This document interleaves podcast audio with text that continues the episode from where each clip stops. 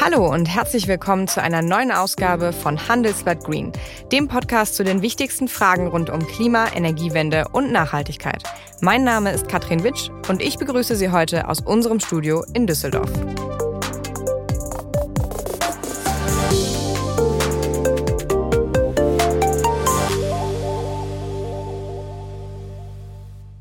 Das Wasser ist die Kohle der Zukunft. Die Energie von morgen ist Wasser das durch elektrischen Strom zerlegt worden ist. Die so zerlegten Elemente des Wassers, Wasserstoff und Sauerstoff, werden auf unabsehbare Zeit hinaus die Energieversorgung der Erde sichern. Dieser Satz stammt von dem französischen Schriftsteller Jules Verne, und zwar aus dem Jahr 1875. Wasserstoff wird also nicht erst seit gestern als Lösung für die Abhängigkeit von Öl, Gas und Kohle gepriesen. Jetzt soll Wasserstoff aus grünem Strom helfen, Europas schneller unabhängig von Russland zu machen. Dafür hat die Europäische Kommission einen neuen Plan für die Klimawende in Europa vorgelegt und die Ziele nochmal deutlich nach oben geschraubt. Bis 2030 sollen 10 Millionen Tonnen grüner Wasserstoff, also aus Wind- und Solarstrom, in der EU produziert und weitere 10 Millionen Tonnen importiert werden. Der grüne Wasserstoff soll überall da zur Anwendung kommen, wo der reine Strom aus Wind- und Solaranlagen eben nicht geeignet ist, Öl, Gas oder Kohle zu ersetzen. Und vor allem in der Industrie spielt das in Zukunft eine wichtige Rolle. Here we can show to the world that hydrogen can be the energy carrier of the future that helps us with our mobility, that helps us with heating, that helps us to solve some of the most uh, complicated issues uh, where we still have to use uh, fossil fuels today. Das Problem dabei, bis jetzt wird Wasserstoff noch aus Erdgas hergestellt. Grünen Wasserstoff gibt es kaum, nur in ganz kleinen Mengen zu Demonstrationszwecken. Kann das Vorhaben Europas also überhaupt gelingen? Und wenn ja, kann grüner Wasserstoff wirklich ein Ersatz für Erdgas aus Russland sein, vor allem in dieser kurzen Zeit? Genau diese Fragen wollen wir heute beantworten und nicht nur hier, sondern auch am 8. und 9. Juni in Essen. Da findet nämlich der Handelsblatt Wasserstoffgipfel statt. Wen es interessiert und der das Programm sich mal anschauen möchte, der kann einfach auf handelsblatt.com gehen und vielleicht ja auch vorbeischauen. Für heute habe ich mir aber erstmal eingeladen unseren Wasserstoffexperten Michael Sterner, den einige schon kennen dürften, und Gilles Levent, zuständig für die Energiewende bei Air Liquide, einem der größten Industriekonzerne Europas. Herr Levent, schön, dass Sie hier sind. Ja, schönen guten Tag. Freut mich hier zu sein. Ich darf Sie ja heute sogar live im Studio begrüßen. Sie haben es ja gar nicht so weit von Ihrem Büro aus zu uns zum Handelsblatt, ne? Nein, fünf Minuten habe ich gebraucht. Das ist ja vertretbar. Ähm, Herr Levin, Air Liquide, das ist ein französischer Industriekonzern und macht ganz viele verschiedene Sachen. Aber vielleicht können Sie einmal kurz erklären, was das Hauptgeschäft des Unternehmens ist und vor allem, warum Sie jetzt zum Thema Wasserstoff auch äh, hier sind. Ja, sehr gerne. Also Air Liquide ist ein, äh, wie Sie sagen, ein europäisches Unternehmen mit Wurzeln in Frankreich. Wir produzieren weltweit äh, Industriegase und Gase für die Medizin. Also bekannt ist zum Beispiel der Sauerstoff, der, äh, glaube ich, in den letzten zwei, drei Jahren sehr prominent im Einsatz kam. Aber natürlich ist unser Kerngeschäft äh, Industriegase. Das heißt, äh, wir reden hier über Sauerstoff, Stickstoff und Wasserstoff. Und der Wasserstoff, der ist ja im Moment äh, fast zu 100 Prozent aus Erdgas noch äh, wird der hergestellt. In Zukunft soll das ja aus erneuerbaren Energien passieren. Zehn Millionen sollen dafür in Europa produziert werden ähm, bis 2030. So hat es die EU-Kommission ja in ihrem neuen Energiepaket vorgeschlagen zumindest. Vielleicht können Sie uns diese Zahl mal einordnen. Also wir reden von 10 Millionen Tonnen grünem Wasserstoff bis 2030. Erstmal, ist das viel? Ist das wenig? Und äh, wenn ja, wie wird das eingesetzt dann? Ja, also sehr gerne. Vielleicht erst mal kurz zu Ihrer Frage bezogen auf die, ähm, die Gewichtung. Wie viel kommt aus grauem Wasserstoff äh, oder sagen wir mal fossil hergestellten Wasserstoff und wie viel kommt aus erneuerbaren? Das ist in der Tat so, dass wir heute circa 95 Prozent äh, fossilbasierten Erdgas produzieren.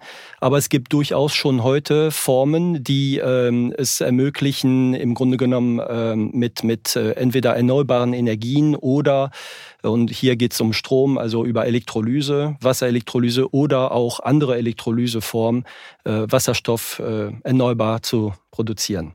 Zu den 10 Millionen Tonnen, die ähm, an Wasserstoff in 2030 von der EU als Ziel festgelegt sind, ist das eine große Herausforderung. Ähm, das entspricht auch in Deutschland ungefähr, also die aktuelle äh, Strategie der Bundesregierung sieht ungefähr äh, eine Verdopplung verglichen zu heute und das sind ungefähr etwas über drei Millionen Tonnen, also 3,5 Millionen Tonnen ungefähr.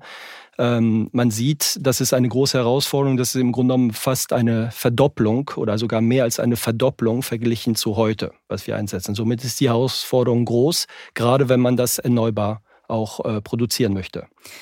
Genau, und um das besser zu verstehen, haben wir uns mal angeschaut, äh, was es an Wasserstoff, also an grünem Wasserstoff, eigentlich in den nächsten Jahren braucht. Ein Beispiel. Um eine Stahlproduktion komplett umzustellen, braucht allein ThyssenKrupp jährlich so viel Wasserstoff, dass dafür die Energie von 3800 Windrädern nötig wäre. Aktuell gibt es in Deutschland knapp 29.000 Windkraftanlagen. Doch ThyssenKrupp ist nur eins von tausenden Unternehmen, die auf grünen Wasserstoff hoffen. Allein Deutschland braucht bis 2030 50 Terawattstunden grünen Wasserstoff. Herr Levant, 50 Terawattstunden grüner Wasserstoff für Deutschland bis 2030. Wie realistisch ist das? Also es knüpft so ein bisschen an an die Vorfrage, dass ähm, die, die ähm, Menge, die Sie vorhin in Millionen Tonnen äh, angesprochen haben, äh, kann man natürlich auch in, in Terawattstunden ausrechnen. Und aus heutiger Sicht äh, nutzen wir ja heute 50, 55 Terawattstunden an Wasserstoff in vielen Bereichen schon heute in der Industrie. Und diese Verdopplung auf 110 Terawattstunden, das war die wie gesagt, die bisherige Zielsetzung, die vielleicht noch weiter erhöht wird in der neuen Anpassung der Strategie, die jetzt kommen soll von der Bundesregierung.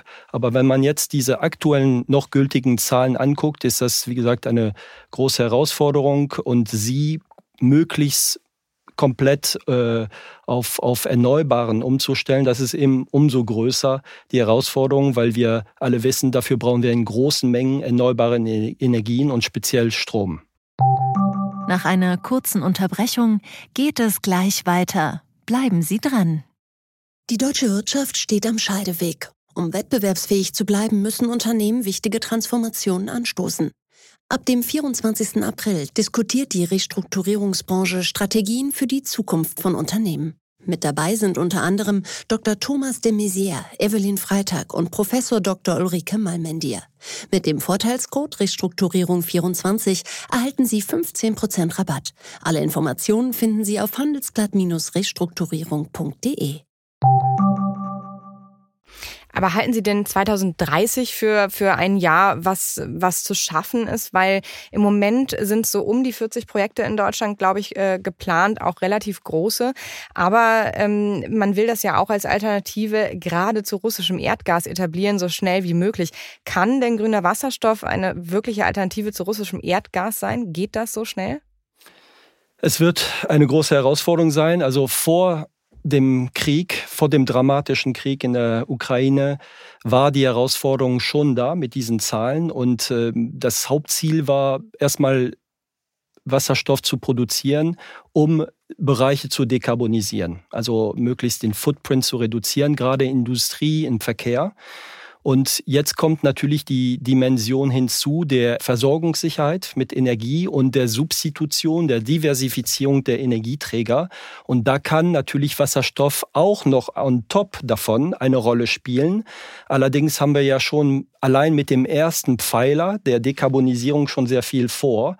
Und somit können wir natürlich versuchen, das noch weiter zu beschleunigen. Aber es wird umso wichtiger sein, an den wichtigen Blockaden heute zu arbeiten. Und die lassen sich sicherlich äh, gleich noch ein bisschen vertiefen. Ja, was sind denn so die Blockaden in Ihren Augen? Ich meine, der Punkt, den ja viele machen, auch zu Recht, ist, äh, für grünen Wasserstoff braucht es sehr, sehr viele erneuerbare Energien, sprich Wind und Solar. Der Ausbau läuft ja gerade in Deutschland alles andere als äh, schnell genug im Moment. Natürlich soll sich jetzt einiges ändern, aber auch das dauert ja alles. Also ist das also sind das die Hürden, ist das die größte Hürde, dass man sagt, wir kriegen die Erneuerbaren nicht schnell genug ausgebaut oder gibt es da noch andere Themen?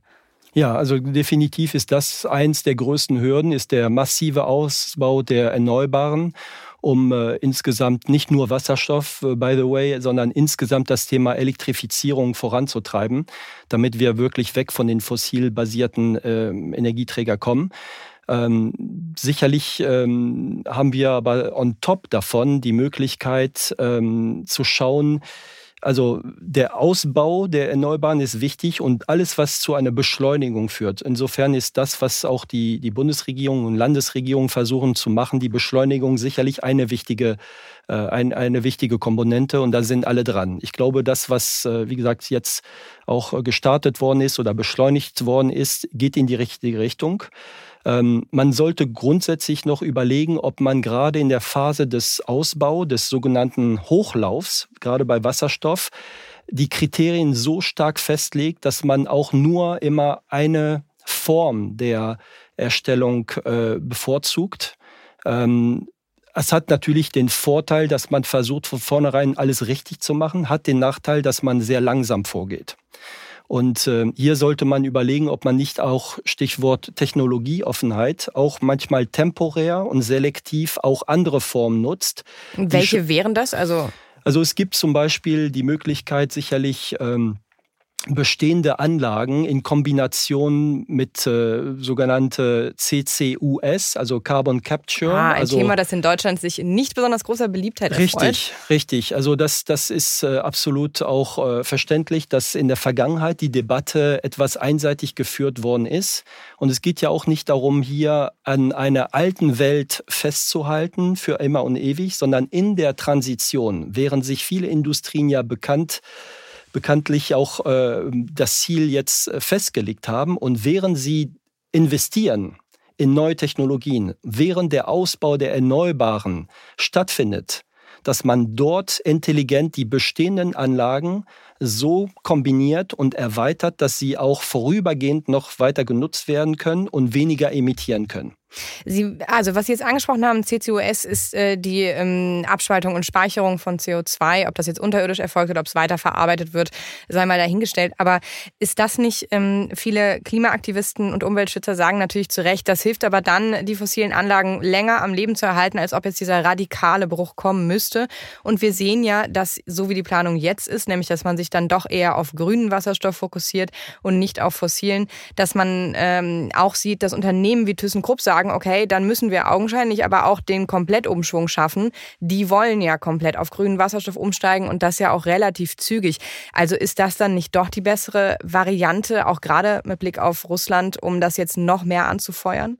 Also ich würde so nochmal sagen, sowohl als auch. Also diese, äh, das ist genau der Appell, den ich versuche zu platzieren, ist zu sagen, dass wir, während wir das eine hochfahren und von uns aus in der Industrie können wir den auch so schnell, so, so, sobald die Erneuerbaren auch da sind und wir arbeiten alle daran, sie auszubauen, aber solange dieser erneuerbare Strom oder Energien noch nicht verfügbar sind, müssen wir ja weiter erstmal produzieren, Arbeitsplätze sichern und so weiter, aber auch die Produktion äh, weiter vorantreiben. Und wenn wir die Möglichkeit haben, diese auch noch parallel so auszurüsten, dass wir auch weniger emittieren, dann haben wir im Grunde genommen einen nahtlosen Übergang. Und äh, ich verstehe die Debatte auch der sogenannten Lock-in äh, Angst, ja, dass man sagt, man hält an einer fossilen Welt lange fest und man will eigentlich gar nicht wechseln. Ich glaube, mittlerweile haben alle verstanden und alle haben sich nochmal klar be bekannt zu den Zielen. Alle arbeiten an einer Dekarbonisierungsstrategie und wir müssen nur zusammen sehen, wie kriegen wir diese, diesen Übergang in erfolgreich hin, dass es schnell geht, aber auch, dass es intelligent und auch gerade auch kostenmäßig tragbar ist für die Gesellschaft, für die Unternehmen, damit auch nicht solche Brüche entstehen. Wenn man schaut weltweit, was passiert in vielen Ländern, auch Nachbarsländer, ist das genau der Satz, der, der Ansatz, der verfolgt wird. Also neu auszubauen, aber parallel schauen, wie kriege ich das alte intelligent vernetzt. Sie haben eben gesagt, dass ähm, es bei Ihnen zum Beispiel egal wäre, welche Farbe der Wasserstoff hat. Das heißt, Air Liquid könnte sagen, wenn wir morgen ähm, genug Erneuerbare haben, dann können wir 100 Prozent unser Wasserstoffgeschäft auf Grün umstellen. Ja, das ist richtig. Also ich, nur damit es auch kein Missverständnis gibt. Wir pushen und wir wollen auch wirklich äh, grüne äh, Erzeugung, also von Wasserstoff äh, vorantreiben. Wir bauen ja im Moment äh, die größte Elektrolyse an unserem Wasserstoff-Pipeline-Netz zum Beispiel und äh, arbeiten an vielen weiteren Projekten, um grünen Wasserstoff zu produzieren. Nicht nur in Deutschland, sondern auch äh, in Europa oder weltweit. Ähm, aber, aber wir ähm, schauen natürlich, also sobald genug erneuerbare Energie da wäre, würden wir auch viel massiver dort auch äh, vorankommen. Also ich weiß nicht, ob wir das gleich äh, etwas thematisieren. Wo gibt es im Moment Hürden, die äh, gerade ein Hindernis sind äh, für den Ausbau der oder die, die Produktion von grünem Wasserstoff? Ja, es gibt auf jeden Fall genug Hürden. Ich glaube, da sollten wir auch nochmal drüber sprechen. Aber ich habe auch gehört aus der Branche, der Wasserstoffunternehmen zumindest, dass die Nachfrage ähm, seit Ausbruch des Ukraine-Krieges tatsächlich deutlich angestiegen ist. Würden Sie das so unterschreiben? Die Nachfrage von Wasserstoff. Nach grünem Wasserstoff. Nach grünem Wasserstoff. Also ich glaube, dass der grüne Wasserstoff ist, ist die Nachfrage ist, ist grundsätzlich da. Allerdings muss man immer im Visier behalten, neben der Verfügbarkeit der Molekülen auch, was ist der Preis vom grünen Wasserstoff? Und der ist, der war vor dem Krieg ungefähr, ich sag mal, drei bis viermal teurer als der, ich nenne das mal, fossilbasierten Wasserstoff. Und heute natürlich äh, ist die Situation schwer äh, vergleichbar und auch nicht klar, ob das jetzt repräsentativ ist für das, was zukünftig ist. Äh, die Energiepreise sind im Moment drei bis viermal so hoch äh, ähm, ja, als, als vor, vor dem Krieg. Ähm, aber allein auch jetzt ähm, ist der grüne Wasserstoff etwas weniger im Nachteil verglichen zum grauen Wasserstoff, aber wir reden immer noch von Faktor 2, zweimal so teuer wie der graue Wasserstoff, auch bei den hohen Erdgaspreisen aktuell. Genau, und das wollen wir uns nochmal genauer anhören, wie der Preis für grünen Wasserstoff gerade aussieht. Wasserstoff ist anders als Kohle oder Öl ein Energieträger und muss aus etwas hergestellt werden. In der Regel ist das Erdgas. Soll es nachhaltig sein, wird Wasserstoff aus erneuerbaren Energien gewonnen. Das kostet natürlich Geld. In Europa, vor allem in Deutschland, ist der Strom dafür deutlich teurer als in sonnenreichen Ländern wie Marokko oder Chile. Weil die Erdgaspreise aber massiv gestiegen sind, ist grüner Wasserstoff in manchen Regionen der Welt sogar schon genauso günstig wie fossiler Wasserstoff. Herr Levin, was hat denn der Krieg jetzt mit dem Preis für grünen Wasserstoff zu tun, wenn das vorher dann doch, wie Sie gesagt haben, um so viel teurer war? Warum ist es dann jetzt in manchen Regionen der Welt eben schon gleichgezogen mit fossilem Wasserstoff? Ja, also um es einfach zu machen, grünen Wasserstoff produzieren Sie mit grünem Strom und äh, gut Wasserstoff, wie gesagt, fossilbasiert äh, mit Erdgas. So, und jetzt ist seit dem Ausbruch der, des Krieges äh, sind die Energiepreise bekanntlicherweise äh, sehr, sehr stark angestiegen. Also man kann sowohl sagen, im Erdgasbereich als auch im Strombereich haben wir ähm, an den Börsen eine ungefähr, das fluktuiert wie gesagt sehr stark, aber ungefähr eine Vervierfachung der Energiepreise der, ähm, also im Grunde genommen sowohl des Stroms als auch des Erdgases. Und somit sind beide Herstellungs, Herstellungsformen ähm, von den Kosten gestiegen. Ähm, und die Differenz ist jetzt, ich sag mal, nicht mehr Faktor drei oder vier. Also sie brauchen äh, ungefähr ähm, 50, ich mache es jetzt sehr, sehr einfach, 50 Kilowattstunden Strom, um ein Kilo Wasserstoff zu produzieren. Und ähm, wenn Sie beispielsweise einen Preis haben von 60 Euro pro Megawattstunde, dann haben Sie 50 mal 60, dann sind Sie bei 3 Euro reine variable Kosten für äh, nur die Kosten. Ich rede noch nicht von der Investition, ich rede mhm. auch noch nicht von einer kleinen Marge, die vielleicht derjenige, der das dann macht, auch verdienen muss, damit es, damit er es auch betreibt. Also Sie können insgesamt davon ausgehen, dass Sie ungefähr bei 5 Euro landen werden bei den Preisen vor dem Krieg. Bei Erdgas hatten sie ungefähr einen Preis von 1,50 Euro. Mhm. Das heißt, sie vergleichen 1,50 Euro mit 5 Euro. Das ist jetzt seit dem Kriegausbruch, ich würde sagen, ist der grüne Wasserstoffpreis jetzt auf 10 Euro gestiegen und der graue ist vielleicht auf 4 Euro, zwischen 4 und 5 Euro gestiegen. Das heißt, Sie sehen, dass der Nachteil ist nicht mehr so groß, es ist nur in Anführungsstrichen eine Verdopplung, aber der Unterschied ist immer noch sehr, sehr groß. Und ähm, insgesamt äh, macht mein Beispiel auch klar, dass die Kosten, die insgesamt entstehen werden, viel höher sind, ähm, sowohl für den Grünwasserstoff als auch durch die erhöhten Energiepreise im Erdgas- und im Strombereich. Das heißt, es kommt eine Kostensteigerung im Grunde genommen auf die äh, Wirtschaft zu. Gut, die Kostensteigerung ist ja jetzt auch schon da, wenn man auf die Erdgaspreise guckt. Da sind ja die Industrieunternehmen auch am ächzen unter den Kosten. Das lässt sich äh, wohl nicht leugnen. Aber trotzdem ist es so, ähm, und ich weiß nicht, ob Sie, Sie haben das eben so übergangen, aber es ist ja so, dass in manchen Regionen der Welt eben unter dem heutigen Aspekt grüner Wasserstoff gleichgezogen ist mit grauem Wasserstoff. Ja, das äh, wollte ich hier, wie gesagt, nicht, nicht äh, ähm, einfach verdrängen. Also wenn in meinem Beispiel ähm, mit den 50 Kilowattstunden pro ähm, pro Kilo Wasserstoff. Wenn Sie natürlich in gewissen Regionen, wo die Erneuerbaren sehr günstig sein können, wie zum Beispiel, oft wird genannt, 10 Euro pro Megawattstunde, dann haben Sie natürlich verglichen zu meinem anderen Beispiel, wo wir hier zum Beispiel in Europa mit viel höheren Kosten zu kämpfen haben, natürlich ein, ein Fünftel nur der, der äh, Energiekosten für die Herstellung. Aber das Problem ist, Sie müssen den grün erzeugten Wasserstoff dann natürlich bis nach Deutschland oder nach Europa hinführen. Und das wiederum äh, beinhaltet auch viele Kosten für den gesamten Transport.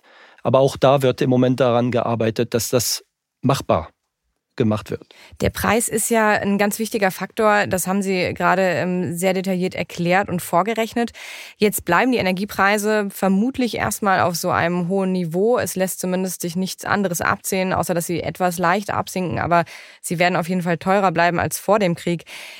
Kann das denn helfen oder hilft das jetzt dabei, grünen Wasserstoff schneller in den Markt zu bringen?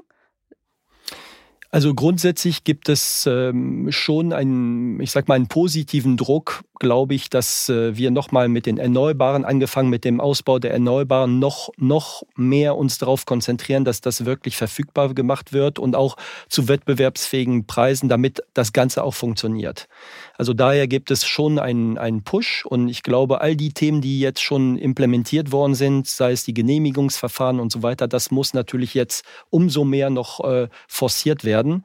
Und ähm, die Transformation, die Dekarbonisierung und nochmal mit dem Aspekt jetzt der stärkeren Unabhängigkeit oder weniger Abhängigkeit von gewissen Staaten wird schon dazu führen, dass wir diesen Weg jetzt versuchen werden, noch mehr zu beschleunigen. Das sehe ich durchaus. Aber es gibt, wie gesagt, gewisse Hürden.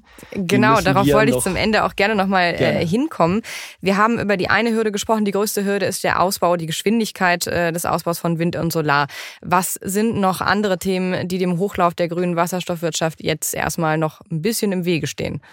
Ja, so es gibt auf, auf der einen Seite auch die ich würde sagen, äh, zum Beispiel die Möglichkeit, vorübergehend äh, gewisse Überbrückungen zu bekommen, dass man die Technologien auch implementieren kann. Gerade die die ersten Projekte brauchen eine gewisse Unterstützung. Ähm, bitte nicht verstehen, es ist nicht das Ziel der Industrie, langfristig von Subventionen zu leben. Aber in einer Phase der Transition brauchen wir, bis sich die Voraussetzungen geschaffen, äh, geschaffen worden sind, brauchen wir diese, diese ähm, ich sag mal, Zwischenfinanzierung. Das ist das auch, was in Europa unter dem äh, bekannten Namen IPSAI, also Important äh, äh, Project of, of European Common Interest. Ähm, und das ist ein Verfahren, was gestartet worden ist. Das ist ein bisschen mühselig, aber das äh, wurde jetzt in Gang gesetzt. Das ist sogenannte Investitionsförderung. Das muss man weiter jetzt durchführen.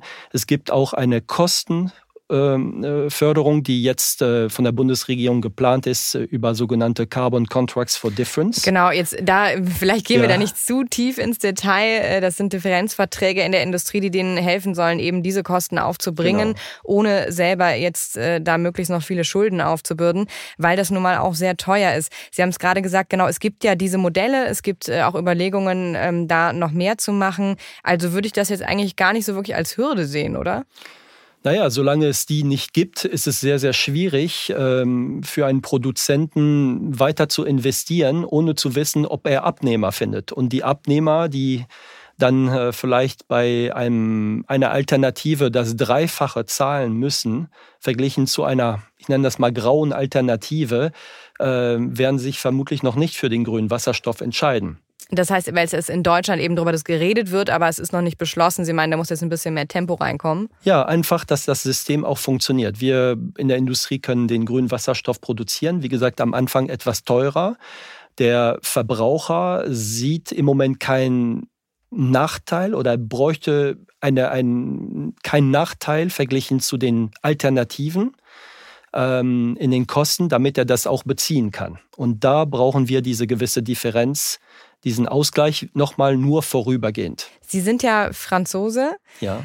Sie haben bestimmt auch eine Meinung dazu, dass Deutschland sich ja vehement gegen pinken äh, Wasserstoff stellt. Das ist nämlich Wasserstoff aus Atomstrom. Sehen Sie das anders? Das ist ja tatsächlich in Frankreich ein kulturell ganz anders besetztes Thema. Ja, ist eine sehr gute Frage. Ich, ich denke mal, ähm, dass man insgesamt schauen muss. Übrigens bin auch äh, Deutscher geworden seit sechs Monaten, somit habe ich die doppelte Staatsangehörigkeit. Ja, danke. Ähm, nein, also ich, ich glaube, jedes Land hat einen gewissen Energiemix und man kann es jetzt äh, gut oder schlecht finden, aber es, man startet damit. Und äh, ähm, auch wenn man für die Zukunft natürlich ähm, eine Präferenz haben kann und versuchen kann, das äh, zu beeinflussen, sollten wir uns, und ich sage das auch bewusst in Europa, vielleicht auf einen gemeinsamen Nenner bringen. Und der wäre eigentlich das äh, Thema Dekarbonisierung, dass wir sagen, wir schauen, was hilft uns, die CO2-Emissionen zu reduzieren. Ähm, in einer späteren Phase kann man immer noch feiner detaillieren und sagen, wo kommt eigentlich der Strom jetzt her, mit dem wir den, den Wasserstoff produzieren. Ähm, vielleicht gibt es dann gewisse Gesellschaften, die sagen, wir favorisieren eine gewisse, ein, ein, ein eine Herkunft von dem Strom, der nicht aus Frankreich oder nicht aus irgendeinem anderen Land kommt. Aber zum jetzigen Zeitpunkt sollten wir uns konzentrieren auf, was uns verbindet, unsere gemeinsame Vision in Europa und nicht auf die, aufeinander zeigen und sagen, so sollte man es nicht machen. Weil glauben Sie mir, es gibt äh, in beiden Ländern genü genügend Punkte, die man sich gegenseitig vorwerfen könnte. Aber wirklich, das ist nicht zielführend. Uns eint viel, viel mehr und das, darauf sollten wir uns konzentrieren. Das heißt, Sie sind kein Fan davon, ich muss es jetzt einmal noch ansprechen, äh, dass man rein auf grünen Wasserstoff jetzt auch schon in der nahen Zukunft setzt. Oder haben Sie jetzt nur über Wasserstoff aus Atomstrom gesprochen? Weil Sie haben ja auch schon mal eben erwähnt, dass für den Übergang auch äh, Wasserstoff aus Erdgas tatsächlich ähm, eine Option wäre. Das sehen ja tatsächlich viele, unter anderem die EU-Kommission, die es gerade anders vorgeschlagen hat, anders. Die Bundesregierung sieht das anders. Ähm, ich weiß, dass die Wasserstoffwirtschaft äh, dahinterher ist, eben aus den Argumenten, die Sie nannten. Aber glauben Sie nicht, dass je schneller man zu rein grünem Wasserstoff kommt, desto besser? Doch, also wenn die Voraussetzungen, wenn, wenn genügend, morgen genügend äh, erneuerbarer Strom da wäre, dann wären wir alle bereit, das zu machen. Aber die Realität ist, es wird nun mal ein paar Jahre dauern. Und die Frage ist, was machen wir in der Zwischenzeit? Und wir plädieren einfach für eine gewisse Technologieoffenheit, dass wir sagen, lasst uns einfach mal schauen, was haben wir für Instrumente, die wir intelligent miteinander verbinden können, um während wir den Hochlauf versuchen, so gut es geht zu beschleunigen, aber in der Zwischenzeit trotzdem auch die Anwendung zum Beispiel pushen, weil wenn die Anwendungen nicht da sind, dann haben wir wieder diese Henne- und Ei-Problem, dass wir plötzlich dann zwar Wasserstoff produzieren, aber es wird dann keine Anwendung geben. Das heißt, wir müssen ja parallel fahren und deswegen macht es Sinn, Instrumente miteinander sinnvoll zu kombinieren. Und man kann nochmal temporär und selektiv andere Formen nutzen um dann, wenn die erneuerbaren Energien verfügbar sind, in ausreichendem äh, äh, Maße, dass man dann komplett umstellt auf äh, Erneuerbaren. Also je schneller wir die, die, die, den grünen Strom haben, desto schneller können wir auch äh, das, das dann auch durchführen. Ich glaube, da gibt es genau diese zwei Herangehensweisen, wie Sie sagen. Einmal Ihre, einmal die, die im Moment äh, in Brüssel präferiert wird.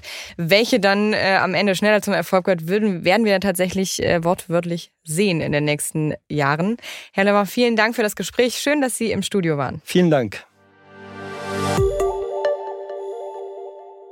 Die grüne Wasserstoffwelt befindet sich also gerade zwischen Wunschdenken und harter Realität.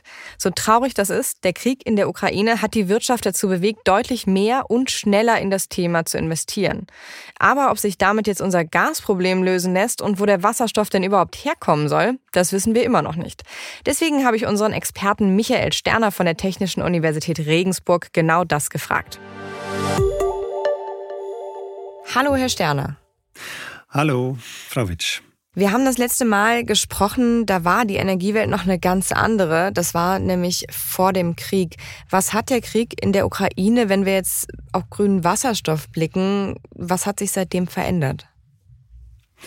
Ja, seit dem 24.02. ist nicht nur der Groschen gefallen, sondern auch der Hammer.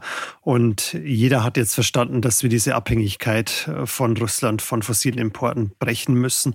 Und da bekommt der Wasserstoff nochmal einen ganz anderen Boost, vor allem halt auch international und auch was die internationalen Importe betrifft weil wir halt den Wasserstoff in aller Herren Länder äh, produzieren können, erzeugen können und importieren können. Und das schafft natürlich wahnsinnige Möglichkeiten für Entwicklungs- und Schwellenländer, auch für die Zusammenarbeit, für neue Jobs, für neue Einkommen in Ländern, die bisher halt nicht wie Russland oder Saudi-Arabien auf Kohle, Öl und Gas gesessen haben.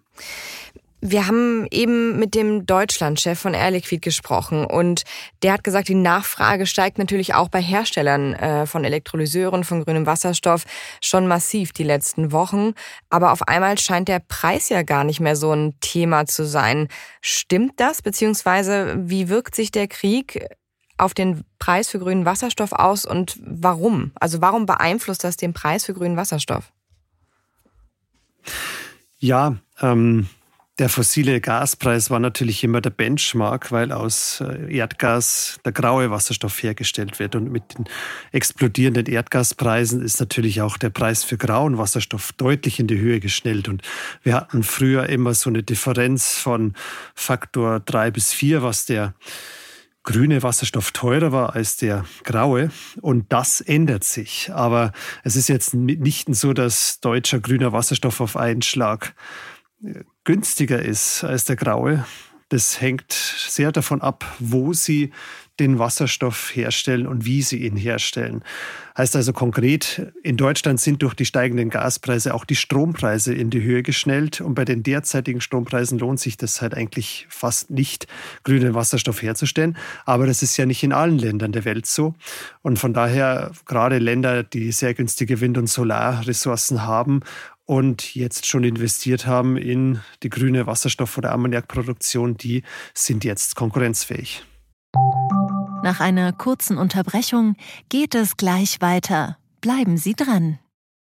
Die Welt steht vor gewaltigen Herausforderungen. Zum einen die Energiewende voranzutreiben und gleichzeitig den Klimawandel einzudämmen. Und auch der Energieträger Wasserstoff gewinnt weltweit immer mehr an Bedeutung. Doch wie geht es weiter? Erfahren Sie mehr auf dem Handelsblatt Wasserstoffgipfel 2024 am 12. und 13. Juni in Essen. Infos unter handelsblatt-wasserstoffgipfel.de. Mit dem Vorteilscode Wasserstoff 2024 erhalten Sie einen Rabatt von 15% auf die Tickets. Okay, und das ähm, ist ja etwas, mit, äh, damit hat man erst in ein paar Jahren gerechnet eigentlich, oder? Ja, richtig, weil einfach keiner davon ausgegangen ist, dass sich die Gaspreise verfünffachen im Einkauf und das ist ein absoluter Gamechanger und wir gehen alle davon aus, dass diese hohen fossilen Preise die nächsten zwei, drei Jahre so bleiben werden und das treibt nicht nur den Häuslebauer zur Photovoltaikanlage, sondern halt auch ähm, den Industriebetrieb dazu, über grünen Wasserstoff nachzudenken. Also ich hatte jetzt gerade einen absurden Anruf von einer Denkmalschutzbehörde in Düsseldorf, die sagte, wir haben hier historisch gasbefeuerte Gaslampen, die stehen voll im Fokus und sie möchten gerne auf grünen Wasserstoff umstellen. Das kann man natürlich technisch machen, aber eigentlich wäre es doch sinnvoller, gleich auf LED und Strom umzustellen. Also auch da äh, an, an jeder Stelle einfach abwägen, wo wir den Wasserstoff wirklich dringend brauchen. Und bei der Befeuerung oder Beleuchtung von Straßen haben wir definitiv bessere Alternativen als Gaslampen. Aber in der Industrie wie Stahl und Chemie haben wir halt keine Wahl. Da brauchen wir den grünen Wasserstoff. Sie haben jetzt da ein wichtiges Thema angesprochen, denn Inwiefern ist denn grüner Wasserstoff jetzt die Lösung für unser Gasproblem? Wir haben ja eine Bundesregierung, die jetzt gerade erstmal in die Infrastruktur für neue fossile Anlagen, nämlich flüssig Erdgasterminals investiert. Ähm, die sollen natürlich auch innerhalb so schnell wie es geht ähm, auf grünen Wasserstoff umgestellt werden. Aber kann grüner Wasserstoff denn überhaupt unser Erdgas jetzt so schnell ersetzen, wie wir es denn mit Blick auf den Krieg bräuchten? Nein, kann er nicht, weil wir nicht in den Mengen ihn haben, wie wir ihn bräuchten.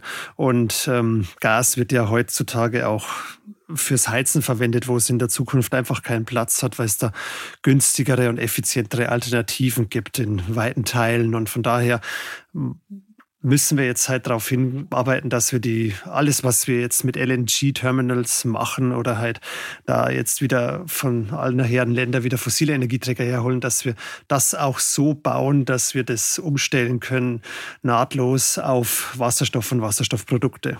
Aber technisch ist das möglich? Jein. Also es ist nicht so ganz einfach, solange sie halt bei LNG sind ähm, und Flüssigkeiten importieren. Also da hieß es schon aus dem Bundeswirtschafts- und Klimaschutzministerium, dass es äh, so angelegt werden soll, dass man dann auch in ein paar Jahren auf Ammoniak umstellen kann, was so mit der Hauptenergieträger sein wird. In, also als Wasserstoff, dann wird der Ammoniak in Deutschland als Wasserstoff, als, der Wasserstoff wird als Ammoniak in Deutschland ankommen, als erstes, weil er einfach einfach zu transportieren fließend ist mhm. und die Häfen damit umgehen können und er in flüssigem Zustand ähm, umgeschlagen werden kann. Und der wird dann auch gebraucht in Düngemittel und Chemieindustrie. Und ja, also von daher ist mein Tipp immer, also wenn man nur für die Überbrückung mit der Gasversorgung LNG-Terminals baut, dann baut bitte schwimmende Terminals, die man dann auch wieder wegfahren kann, keine festen. Und da lohnt sich der Blick zum Port of Rotterdam, also dem Hafen von Rotterdam, der halt wirklich auch mit Pipeline-Anbindungen Richtung ähm, Großbritannien denkt und halt auch Terminals baut, die zukunftsfähig sind. Also die wollen wirklich so ein Trading-Hub für Wasserstoff in Europa werden. Und wenn wir da eine Anbindung haben über die Gaspipeline oder halt die Wasserstoffpipeline vom Ruhrgebiet zum äh, Port of Rotterdam und dann runter in Rhein-Main, dann ist das schon mal der erste wichtige Schritt. Der zweite wichtige Schritt oder eigentlich noch ein Schritt vorher ist ja eigentlich das, was Sie eben auch angesprochen haben, nämlich dass äh, grüner Wasserstoff überhaupt erstmal produziert produziert wird. Wir reden jetzt mal vom Ausland, weil in Deutschland werden wir nur ja, geringere Mengen, auf jeden Fall nicht ausreichende Mengen produzieren können selber. Das heißt, man braucht auch hier, ähnlich wie für das Flüssigerdgas, internationale Partnerschaften. Das haben Sie eben auch gesagt. Sie haben auch gesagt, der Hammer ist gefallen. Aber diese Partnerschaften stehen doch noch total am Anfang. Oder steht jetzt zum Beispiel in Chile schon eine Solar Anlage, eine große, die Wasserstoff produziert, der eigentlich theoretisch schon verschifft werden könnte. Also wo steht man da überhaupt bei diesen Projekten? Ja, also ich hatte das, glaube ich, das letzte Mal auch schon erläutert. Wir haben äh, vor zehn Jahren gefordert, dass wir 1000 Megawatt Elektrolyse brauchen in Deutschland. Gekommen sind jetzt 60 und das ist alles Forschungsprojekte, keine marktwirtschaftlichen Projekte oder vom Markt initiierten Projekte. Und ähm, jetzt hat die Bundesregierung sich zum Ziel gesetzt, dass wir 10.000 Megawatt Elektrolyse haben in den nächsten acht Jahren. Und das ist jetzt schon eine, eine sehr steile Vorlage. Also Deutschland könnte sich schon selbst den Wasserstoff herstellen, wenn wir überall Windräder aufstellen und auf 10 Prozent der Fläche Deutschlands mit einem Abstand von 800 Metern, dann hätten wir allein für, vom Wind das Potenzial äh, von 1600 Terawattstunden, wo wir dann bestimmt mit 1000 Terawattstunden rauskommen an Wasserstoff. Dann, dann bräuchten wir das alles nicht mit den Importen. Ja. Aber ähm, es ist unrealistisch, 10 Prozent der Landesfläche zu nutzen. Ich wollte gerade sagen, lassen ja wir diskutieren gerade über 2 Prozent und das ist schon ein Prozent, Genau. Hm. Und, und das heißt, wir brauchen definitiv Import. Und da, da haben wir ja auch, ähm, also neben den Forschungsprojekten gesagt, wir wir müssen irgendwie nicht nur die Investitionskosten fördern, sondern halt auch die Betriebskosten. Und da kamen halt äh, zwei Kollegen von der GEZ ums Eck äh, vor zwei, drei Jahren und hatten die Idee von H2 Global. Und die haben wir seit Anfang an wissenschaftlich begleitet und immer wieder halt die Ministerienebenen hoch, bis dass wir bei Altmaier waren und der gesagt hat, samt Industrie, das ist ein tolles Konzept. Und Was ist H2 Global? H2 Global ist ein ähm, ist eine Stiftung, die quasi so ein Contract äh, for Differences ausgestaltet. Das ist ein Modell, das wir als Deutschland aus dem Ausland für zehn Jahre äh, garantiert Wasserstoff und Wasserstoffprodukte abnehmen für den besten Preis. Mhm. Das ist ein Auktionsverfahren auf der einen Seite. Auf der anderen Seite verauktionieren wir dieses eingekaufte Produkt dann jedes Jahr an den meistbietendsten in Deutschland. Und die Differenz davon zahlt quasi die Bundesstiftung, wo jetzt schon so 1,5 Milliarden Euro drin liegen. Und ähm, das Instrument ist einfach nur der Hammer, weil ich habe das noch nie erlebt in meiner wissenschaftlichen Laufbahn, dass wir innerhalb von zwei Jahren ein neues Instrument so weit auf Bundesebene vorbeigebracht, vorangebracht haben, dass es auf, auf europäischer Ebene uns aus der Hand gerissen wird und jetzt auch die Amerikaner und Koreaner und Japaner kopieren wie wild, weil das einfach ein marktgetriebener Ansatz ist, der die OPEX-Problematik, also diese schlechten Betriebskosten überwindet und zugleich halt ähm, für Wettbewerb sorgt. Und also das ist wirklich der Schlüssel dafür, dass diese Partnerschaften dann auch laufen. Und ähm, wir haben Projekte, äh, die wir begleiten in Algerien, im Kongo, in Namibia. Mhm. Äh, nächste Woche darf ich mit der Bundesbildungs- und Forschungsministerin mit einem riesen Tross aus Industrie und Wissenschaft nach Australien reisen, oh. wo wir auch seit zwei Jahren ein ja, Projekt haben, wo australische Wissenschaftler und Industrie und deutsche Wissenschaftler und Industrie versuchen, diese Brücke zu schlagen. Das ist natürlich der halbe Globus, aber Australien kennt sich halt aus mit Energieträgern und ist stabil und äh, eine stabile Demokratie und das hat halt auch einen riesen Wert, weil in Afrika haben wir teilweise bessere Potenziale und kürzere Distanzen, aber das Risiko ist wesentlich höher, weshalb sie auch mehr fürs eingesetzte Kapital zahlen. Okay, das heißt, der Preis ist deutlich niedriger geworden mit Blick auf die Gaspreise. Die Projekte im Ausland laufen an. Es gibt schon ein Instrument, mit dem das Ganze verrechnet, veraktioniert wird. Und ja. die Abnehmer in Deutschland äh, und Hersteller sowie Air Liquid sagen auch, die Industrie ist da dran und äh, macht einen Vertrag nach dem anderen jetzt. Ähm, wann kommt denn jetzt der grüne Wasserstoff? Also wie sehr hat das Ganze jetzt äh, alles beschleunigt? Ähm, wir haben gesprochen, immer 225, 230 äh, werden größere Mengen irgendwie erstmal da sein. Ähm, eher 230. Bleibt's dabei oder sehen wir das Ganze jetzt tatsächlich schneller? Also ich würde sagen zwischen 2025 und 2030. Sie sehen, in den letzten zehn Jahren haben wir gerade mal 60 Megawatt Elektrolyse in Deutschland aufgebaut, alles Forschungsprojekte. Aber da war die Notwendigkeit doch auch noch nicht da, oder? Der Preis war nicht ja, da, wo er ist. Ja, das schon, aber die Notwendigkeit war schon klar, dass wir auf Wind und Sonne setzen und dass wir deshalb einen Ausgleich brauchen, ist irgendwie sonnenklar. Und wenn jetzt halt Gas nicht mehr als Brücke dient oder ist auch immer falsch verkehrt verstanden worden, weil Gas brauchen wir als Dauerbrücke halt an grünen Gasen. Äh, aber wir produzieren jetzt momentan mit den Anlagen an grünem Wasserstoff in Deutschland gerade mal 0,3 Promille von unserem Gasverbrauch. Also da sind wir meilenweit davon entfernt, dass wir da in eine Größenordnung kommen. Und von daher ähm, ist es schon zentral, das jetzt aufzubauen. Ich weiß mittlerweile auch aus Bayern oder die ganzen Raffinerien, wenn jetzt die delegierten Rechtsakte durch sind, dass die halt auch schauen, dass sie das Erdgas, was sie einsetzen zum Zerkleinern von Rohöl zu Benzin und Diesel und Kerosin, dass sie das mit grünem Wasserstoff herstellen wollen und langfristig auch alle Raffinerien grün werden sollen. Und da ist jetzt alleine in der bayerischen Raffinerie in Bayern Oil sollen 125 MW Elektrolyse entstehen, im zweiten Schritt dann 700 MW. Also es geht jetzt schon in die hunderte von Megawatts in der industrielle relevante Größenordnung. Aber es steht und fällt nach wie vor an den Rahmenbedingungen, die teilweise auf EU- und Deutschland-Ebene noch nicht umgesetzt sind. Aber ich gehe davon aus, dass das jetzt klappt. Und von daher seien wir mal optimistisch, in zwei, drei Jahren werden wir wirklich größere Mengen Wasserstoff sehen. Das klingt doch schon anders. Eine letzte Frage habe ich noch. Und zwar ähm, sprechen wir immer darüber, die Rahmenbedingungen und dass wir natürlich grünen Strom brauchen für unseren eigenen grünen Wasserstoff. Ähm, der Wirtschaftsminister Robert Habeck hat ja in äh, schon einem Gesetzespaket ähm, sehr viele Verbesserungen angekündigt für den Ausbau von Wind und Solar. Im Sommer sollen jetzt noch ein weiteres folgen. Ähm, sind wir auch da auf dem richtigen Weg, um das zu flankieren? Also werden wir genug grünen Strom haben, um die geplanten ähm, Wasserstoffmengen in Deutschland selbst auch teilweise herzustellen? Es ist auf alle Fälle der richtige Schritt. Ähm, wir müssen kommunizieren, dass die Menschen verstehen, dass wir mit Strom zukünftig halt auch den Benzin und den Diesel im Auto ersetzen und halt auch das Heizöl und das Erdgas in den Wohnungen. Und deswegen ist Strom einfach der Nukleus. Und es gibt nichts günstigeres in Deutschland außer Wind und Solar als Energiequellen. Und wir können daraus auch Wasserstoff machen. Das ist dann aber ein Energieträger. Also Wasserstoff äh, ist fällt nicht vom Himmel, der muss erstmal hergestellt werden. Und wir werden in den nächsten Jahren wahrscheinlich mit dem Netzausbau nicht so hinterherkommen auf äh, regionaler und überregionaler Ebene, sodass es schon einiges an Überschüssen geben wird, die wir dann in Batterien aber auch äh, speichern können, aber auch in Wasserstoff wandeln können. Und darüber hinaus, ich gehe nicht davon aus, dass das die wahnsinnig großen Mengen sein werden, weil wir einfach sehr viel Strom zusätzlich brauchen für Elektroautos, für Wärmepumpen und dass dann auch ähm, der Wasserstoff importiert werden wird.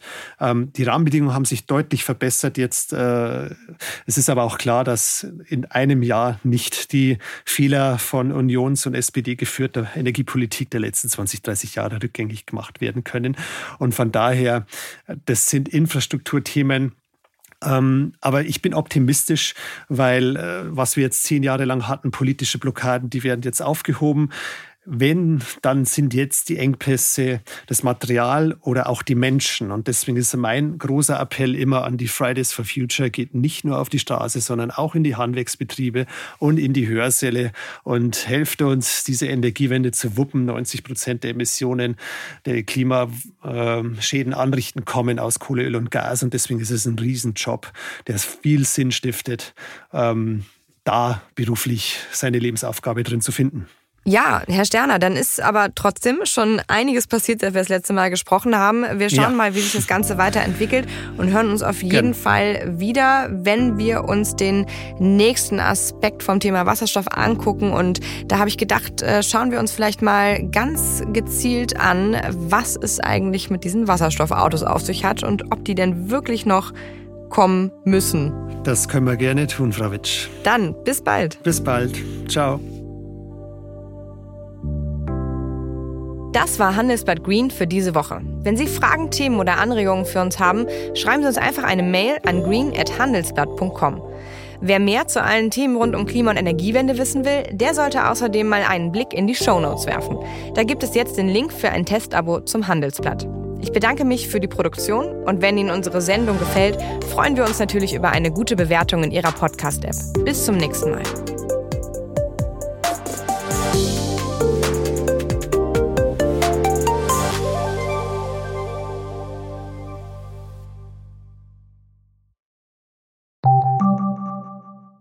Die Welt steht vor gewaltigen Herausforderungen. Zum einen die Energiewende voranzutreiben und gleichzeitig den Klimawandel einzudämmen.